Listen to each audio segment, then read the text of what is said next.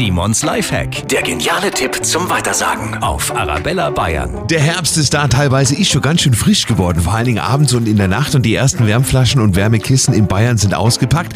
Falls Sie da noch nichts haben, bauen wir uns einfach selbst. Nehmen Sie sich eine Socke, füllen Sie die mit ungekochtem Reis und das Ganze mit einer Kordel oben verschnüren.